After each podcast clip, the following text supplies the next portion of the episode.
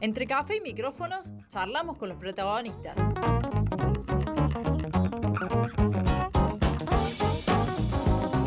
La entrevista en el centro que necesitas.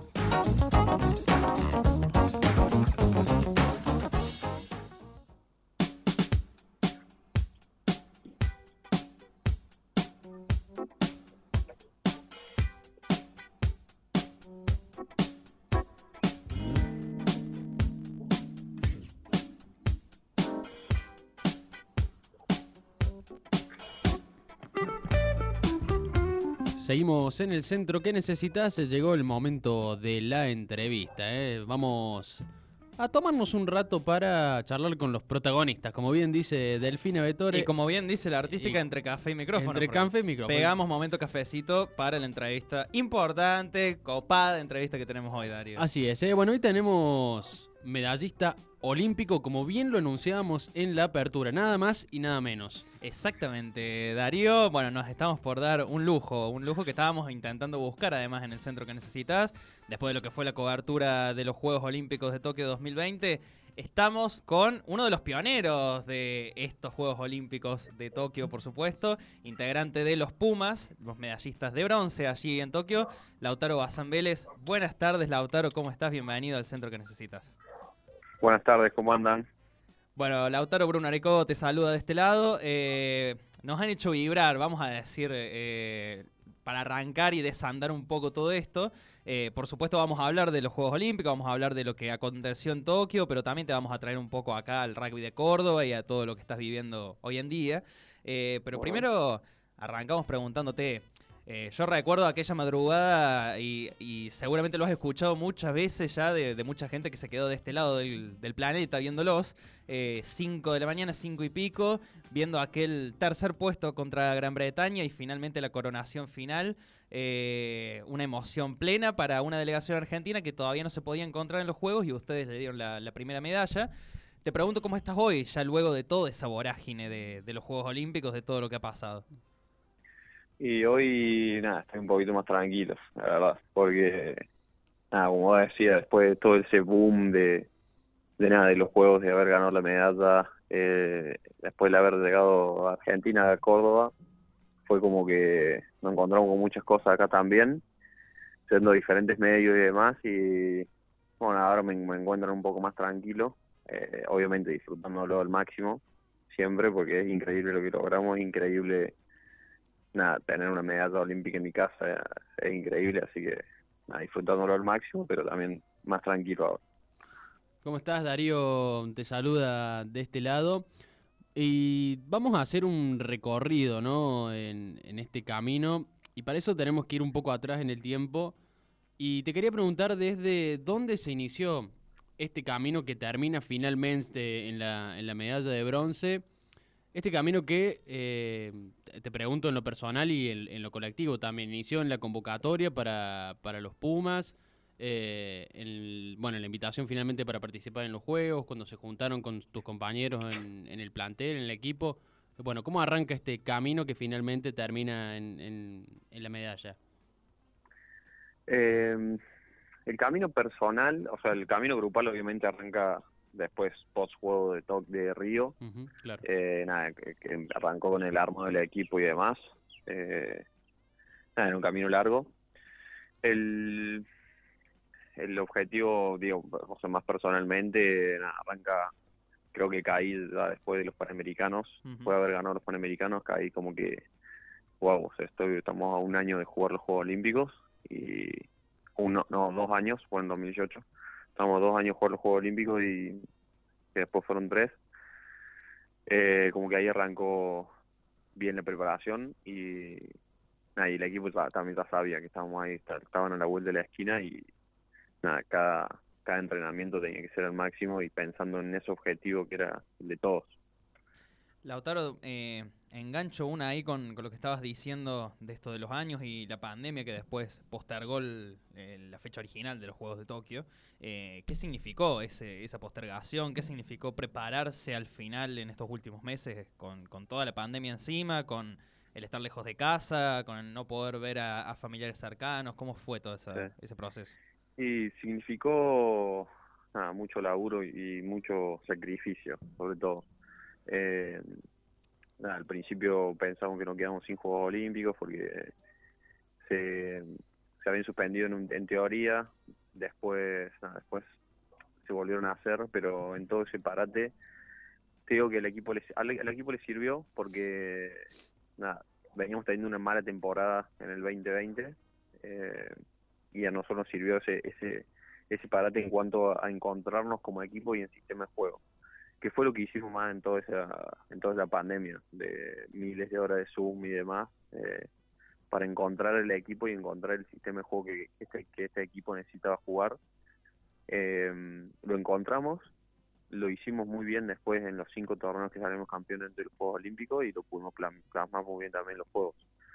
Eh, obviamente el camino fue muy duro muy duro o sea para cada uno de, de los chicos fue bastante complicado por por las circunstancias en las que teníamos que entrenar y, y todos los todas las barreras que teníamos que pasar eh, para poder ir nosotros a Buenos Aires, volver de Buenos Aires acá, poder viajar, conseguir permiso, hisoparnos y demás. eh, fue bastante complicado todo, pero nosotros pensamos que eso también nos hizo bastante fuertes como equipo nosotros. Si analizamos los, los rivales con los que jugaron, ¿no? Eh, hacemos un repaso. Australia, Nueva Zelanda, Corea del Sur, Sudáfrica, Fiji, Gran Bretaña. Casi todos son potencias y eh, Sí. solo cayeron con los All Black, por ejemplo, con bueno que y con la medalla dorada, ¿no? Que finalmente Sí. Charles Fiji. ¿Qué balance pueden hacer de estos rivales, de los partidos que, que les tocaron enfrentar? Eh, ¿Cómo, cómo se eh, vieron?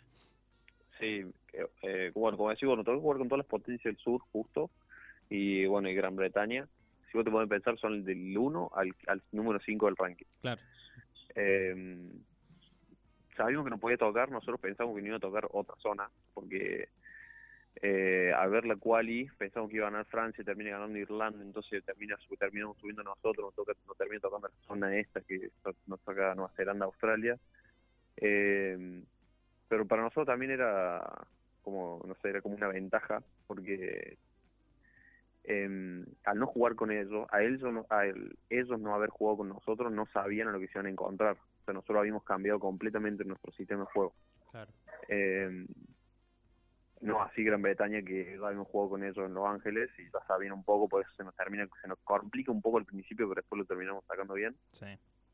Eh, nada, obviamente nuestro nuestro partido clave, y claramente fue así, eh, era Australia, era nuestro partido a ganar, o sea, si teníamos, queríamos aspirar a algo, era, era partido para ganar, era Australia. Con los All Black era, era más complicado, eh, y bueno, y Corea era, en caso de que no vinieran los otros dos, era meter una buena cantidad de puntos para clasificar como mejor tercero. Pero tampoco queríamos eso porque sabíamos que no íbamos a encontrar con Fiji si clasificamos como mejor tercero. Claro.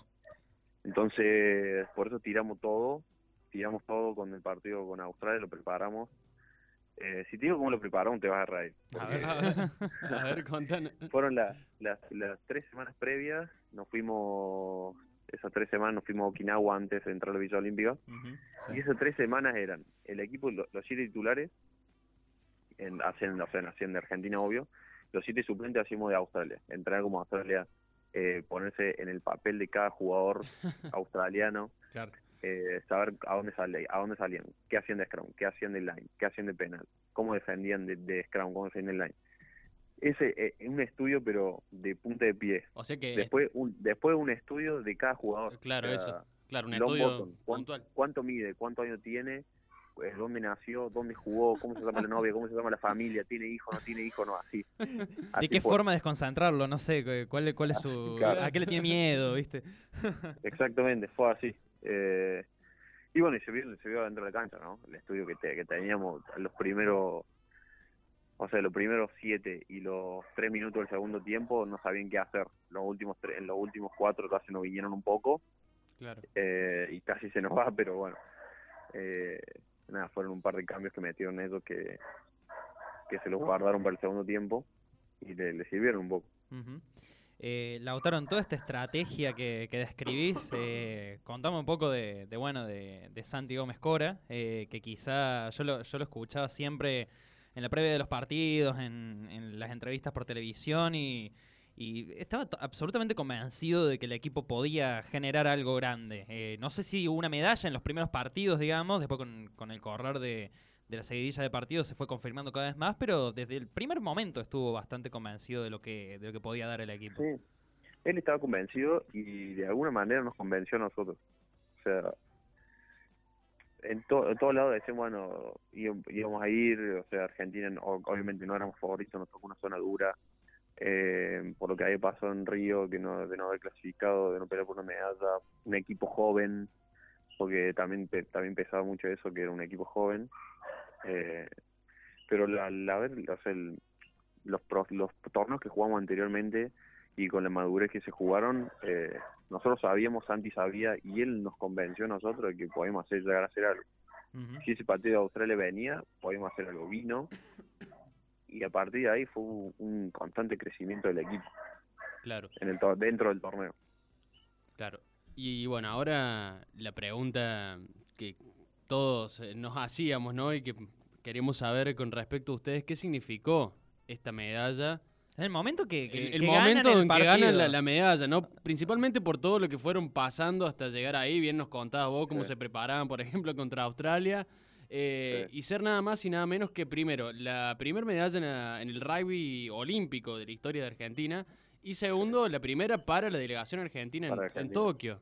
Yo quiero agregar ahí que, que busqué una foto del momento, Claro. eh, del pitazo final, digamos, y Lautaro se tira al suelo eh, con un grito desesperado de sacar todo lo que había ahí adentro, digamos. No sé cómo recordás Sí. ese ¿Cómo, cómo es ese momento? Eh, te juro que no podía más. Faltaban en una jugada, creo que hay un.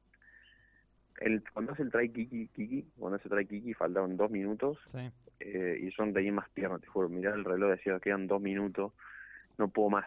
Eh, no sé ahí eh, cómo corrí hasta la, hasta la última pelota, que me acuerdo que la última pelota la- se corta, se corta Vivi, yo lo tacleo y la pesca Lucho, la pesca Lucho González. Y cuando la pesca nos levantamos ese rack y miramos el reloj, quedaban tres segundos y dijimos, hasta, esta es nuestra, es nuestra. Eh, Toto habilita la pelota, la saca afuera y no, no, de que no te puedo explicar lo que se sintió, no, no, te sí. puedo explicar. Y, y- y- Eh, nada, o sea, muchas, muchas emociones encontradas. Se te viene a la cabeza por todo lo que pasaste esos últimos meses, porque, lo- o sea, fueron cinco años duros, pero los últimos meses fueron extremadamente duros y, y bueno, nada, o sea, en ese momento larga todo. Claro. Te hago, te hago dos. Eh, la primera, eh, ¿qué significa esto de si vos entras a Wikipedia ahora y en tu nombre dice medallista olímpico abajo? ¿Qué, qué- ¿Cómo Uh, sentís mirá. eso? Eso es muy No. Sí, sí, sí. Te buscas en Wikipedia Lautaro Bazán Vélez y Y medallista, medallista olímpico, O sea, dice. si buscas Roger Federer también sale medallista olímpico. Si buscas así personalidad del deporte, bueno, vos también. claro. Mira, me acabo de Eh, enterar ahora cuando corte voy a... Bueno, ahora listo, ahora fíjate y después nos contás qué, qué es lo que te pasa. Y bueno, y la otra que te quería preguntar es, eh, ¿cómo vivieron ustedes desde allá esta repercusión fuerte que hubo aquí en Argentina con respecto a las redes sociales? Eh, Sí. Mucho, bueno, mucho hate por un lado, eh, mucha demanda de que los deportistas argentinos ganaran medallas, ¿no? Esa impaciencia de cuando las medallas no llegaban. Em, ¿Cómo lo vivieron eso allá? ¿Sintieron un poco esa presión o quizás eh, sentían que la presión iba más hacia otros deportes que quizás eran un poco más favoritos para ganar medallas? Eh, ¿Cómo la vivieron ustedes? Nosotros, eh, no, no, nosotros no sentimos, no sentíamos presión en ningún momento. O sea, tranquilamente nos podíamos haber dicho, bueno, nos tocó una zona dura, nos tocó Nueva Zelanda, Australia en la zona, chao, vamos a ver qué pasa. No, nosotros fuimos, salimos a jugar igual con la misma mentalidad, todo, y nunca sentimos presión. Por ahí los otros equipos sí sentían presión que eran mucho más favoritos que nosotros Claro. y no terminaron trayendo medalla, eh, o se quedaron en las puertas, también teni- teniendo figura del deporte. Claro. Eh, en cuanto a las redes sociales, la verdad que nosotros recibimos mucho apoyo, bastante apoyo de todo, de mucha gente. Eh, bueno, nada, o sea, nos crecieron miles de seguidores a todos, a todos nosotros, a la cuenta de también, que eso estuvo bastante bueno. Bueno, esa que hacía Bonadeo, Eh, ¿no? Que les pedía los, los, los Instagram Claro. ahí en vivo y iban contando cuánto sumaban. No, aparte mucha gente también se, se enteró de lo que era el Rugby Sevens, por ahí, nada, vos te pones a fijar en muchas publicaciones por ahí, hay gente que comenta y no sabe que nosotros somos los Pumas 7, piensa que somos los Pumas 15 y Claro, no sabe qué es el claro. 7. Entonces hoy a esa gente se dio cuenta que quiénes son los Pumas 7, un equipo completamente diferente al de los Pumas 15. Eh, y nada, o sea, el, el llegar y que la gente se entere de qué somos eh, y qué hicimos también eso es bastante satisfactorio para nosotros. Obviamente que también está, están los que siguen barriando de que el rugby es violento, golpeadores y demás, que eso por ahí. Nosotros tratamos de no darle bola, pero de una u otra forma nosotros también queremos lograr esto para, para tapar un poco esas bocas y que no sea siempre mal los comentarios. Eh, Lautaro, bueno, te hago la última de, de Tokio y después te traemos nuevamente para, para acá, para Córdoba, que está un poco más cerca. Eh. el, el momento de llegar a la, a la Villa Olímpica otra vez, eh, justo hoy encontré el video en la cuenta de los Pumas 7, que lo pueden seguir en Instagram, eh, y está el momento en que llegan a la Villa Olímpica y los, los deportistas argentinos que están ahí todos cantan el ole, ole, ole, vamos, vamos Argentina, etcétera, etcétera. Sí. Eh, creo que ahí se, se puede reflejar la mayor parte del espíritu olímpico y de lo que es participar de un juego que quizás es diferente a un torneo internacional, un mundial específicamente de la disciplina, sino que se agrega algo más. Estás eh, participando para representar a, a toda la delegación, al que hace remo, al que hace taekwondo, pero también Claro. al- a ustedes. Sí, sí, es, es que como decís vos, es, es totalmente distinto a jugar un Panamericano, a jugar un Mundial, eh, a jugar un circuito mundial, es un torneo totalmente distinto y se vive de una manera distinta. O sea, adentro, fuera de la cancha, adentro de la Villa Olímpica, como decís vos, o sea, toda la, delegación argentina tira para el mismo lado. Eh, nada, compartí mucho momento con, con, como decís, gente de remo, de canotaje, de vela, que vos por ahí no sabés qué, qué hacen y les preguntás y ahí sale la charla de que bueno y cómo es. entonces se va generando como esa mística en la delegación que bueno, o sea, cuando nosotros llegamos del después de la medalla nos hicieron ese túnel ahí que la verdad que estuvo bastante bueno y, y bueno, habla de, de, de la argentinidad, ¿no? Claro. De lo que somos. Che, y bueno, y charlando un poquito del presente, eh, ahora te llegamos al Athletic. Eh, ¿Cómo fue volver luego de los Juegos? ¿Cómo te encontrás ahora en el club, volviendo a vestir sus colores, en este, bueno, el nuevo inicio también después de lo que ha sido el parate por la pandemia? ¿Cómo estás? Bien, eh, nada, la verdad que tenía, tenía muchas ganas de ponerme la camiseta del club. Eh, aprovechaba el mes que tenía de, de vacaciones, por ahí no me lo tomé entero, me tomé 15 días nomás, en vez de todo el mes entero, pero nada, tenía ganas de volver al club, ponerme la camiseta. Me dieron dos partidos, terminé jugando tres, ahora estoy viendo si puedo jugar algún más. Eh, pero nada, siempre es lindo volver y la verdad que el club también me dio la oportunidad de jugar, así que muy contento con eso. Y Lautaro, te, te pregunto, bueno, desde acá, desde Río Cuarto, obviamente tenemos a Urucuré, que es el representante en el torneo de Córdoba y además último campeón en aquella edición de, de 2019. Eh, Y te consulto justamente, ¿cómo, ¿cómo ves al rugby de Río Cuarto, en este caso eh, al, al representante que tenemos que es Urucuré? ¿Y qué aporta también eh, todo el rugby cordobés y todo el rugby provincial para conformar equipos como la selección nacional, que, que tantos representantes cordobeses tuvo? Eh, creo que no soy muy bien bienvenido en Río Cuarto, me Ah. parece. Eh, no, no, o sea, lo que queda en la cancha, lo que pasa en la cancha queda en la cancha, eso dicen y para mí pasa, y para mí siempre va a ser así. Tengo muchos muchos amigos y, y entrenadores amigos de Urucuré, así que, que nada, o sea, como te dije, para algunos no soy bienvenido, pero para otros sí.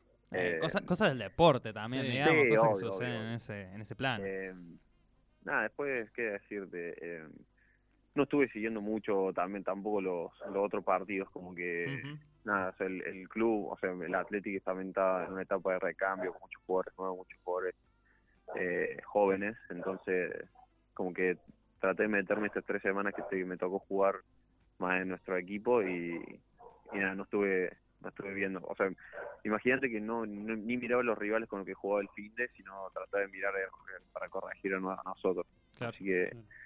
nada, lo único, lo único que sé es que ganaron, o sea, después tuvieron un mal, par- un mal partido, no, o sea, se les fue el último con el Tala, pero, nada, lo vi bastante enteros, vi Ujú. bastante enteros.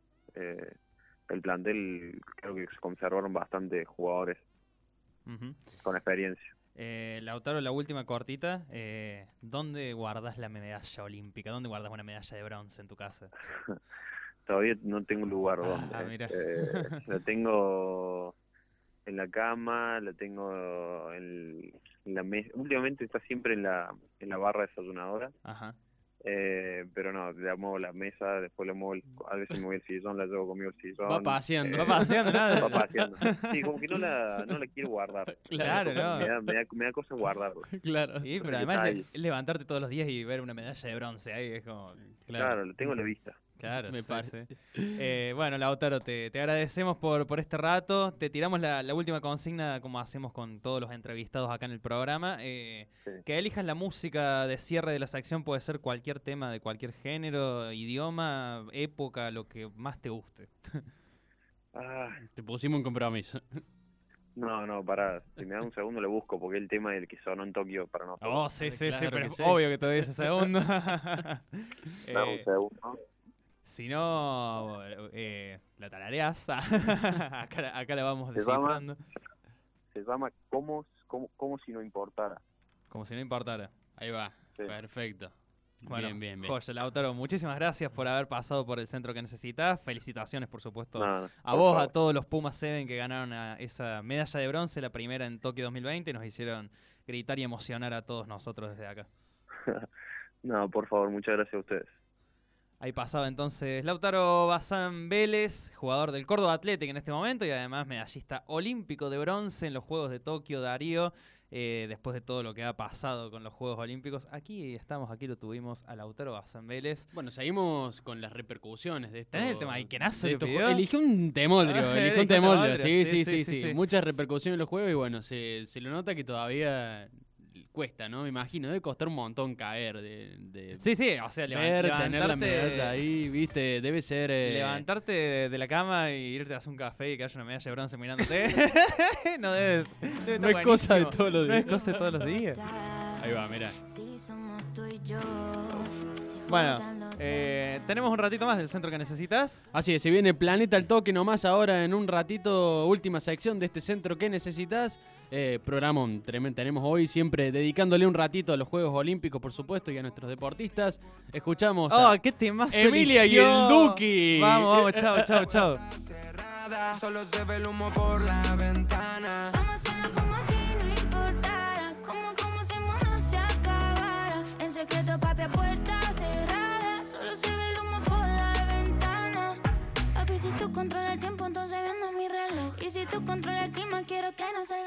Que nos quedemos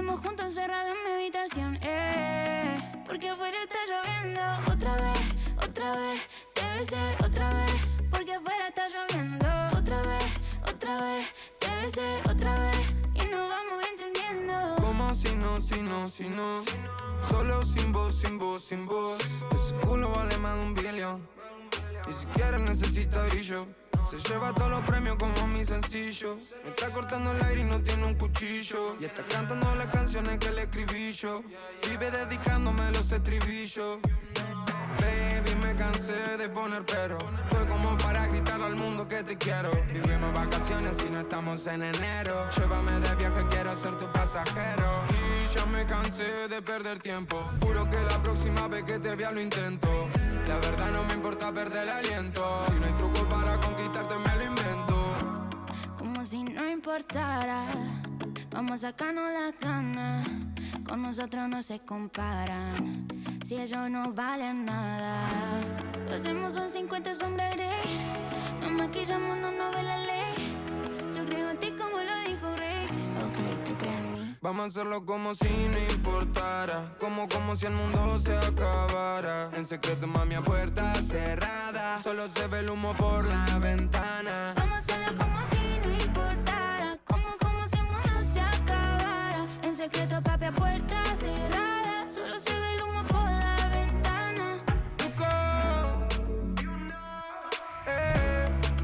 Eh, es otro palo para la historia. This is a big one.